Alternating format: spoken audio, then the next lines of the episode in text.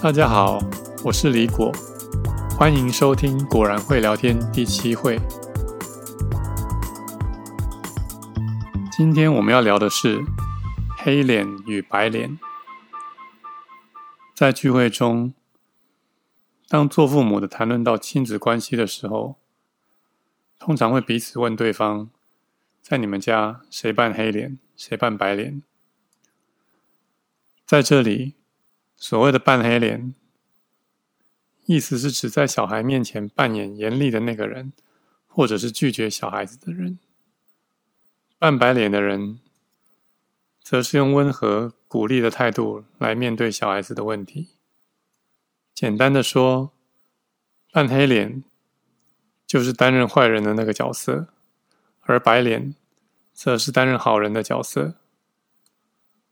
父母不管扮的是黑脸或是白脸，都出自于对孩子的爱。如果扮的是黑脸的角色，这个角色通常会以威权来命令，或者是拒绝孩子，收效比较快速，但是很有可能会被讨厌，或者是吓到孩子，甚至影响到孩子的自信心。如果扮的是白脸的角色，一般而言，都会需要花比较长的时间才看得出效果，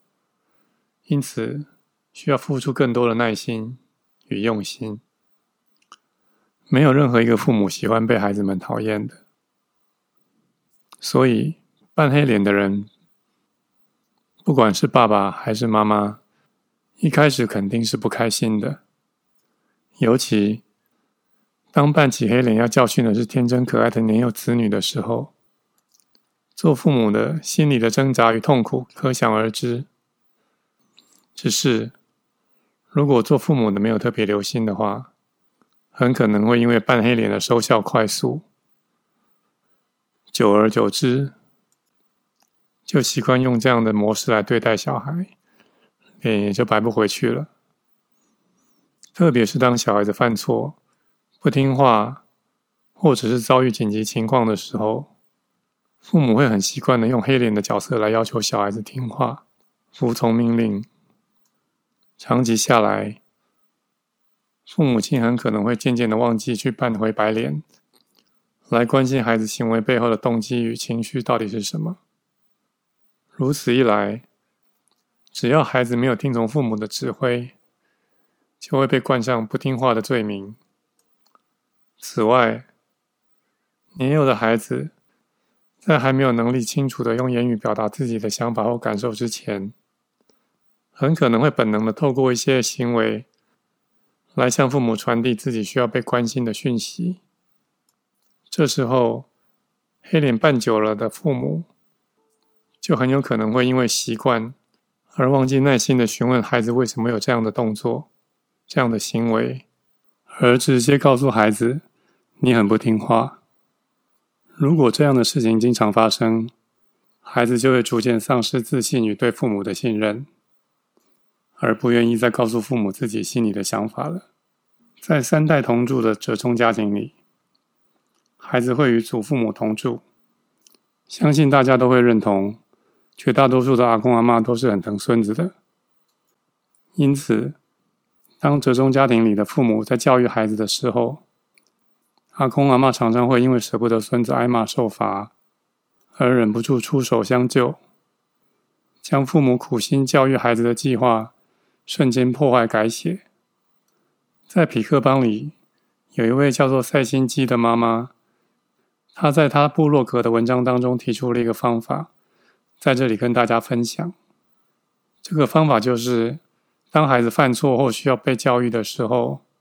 如果阿公阿妈会干预。同时也在场的话，可以适时的把孩子带进房间里去。这样一来，不但能够避免阿公阿嬷在父母教育孩子的时候插手干预，同时也排除了父母在教育孩子的时候，因为阿公阿嬷互孙心切而导致双方的冲突，甚至能够降低孩子在阿公阿嬷庇荫下犯错的时候变得有恃无恐的心态，而且在房间里教育孩子，少了第三者的观礼，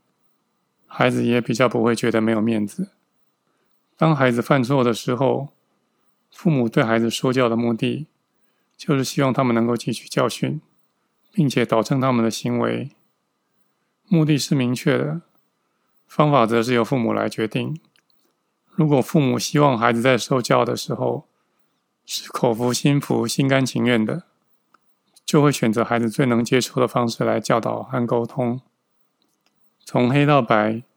其实有无限多个灰阶。如果黑代表的是极端严厉与无情，白则是代表无限的包容与爱。透过学习，并用心与孩子建立起适合彼此的沟通模式，父母扮演的脸色是可以由接近黑色的深灰，慢慢的靠近纯白色，而不一定非得用到黑脸的角色哦。比较需要注意的是，如果父母在自己有很大的负面情绪的时候，不论情绪是不是因为孩子的行为而引起的，如果能够优先同理自己，而不急着在孩子犯错的时候要立刻教育他，这样对双方都会更好。因为负面情绪大的时候，理性会比较薄弱，容易不小心伤到别人。如果非紧急情况，可以先让自己好好的放松，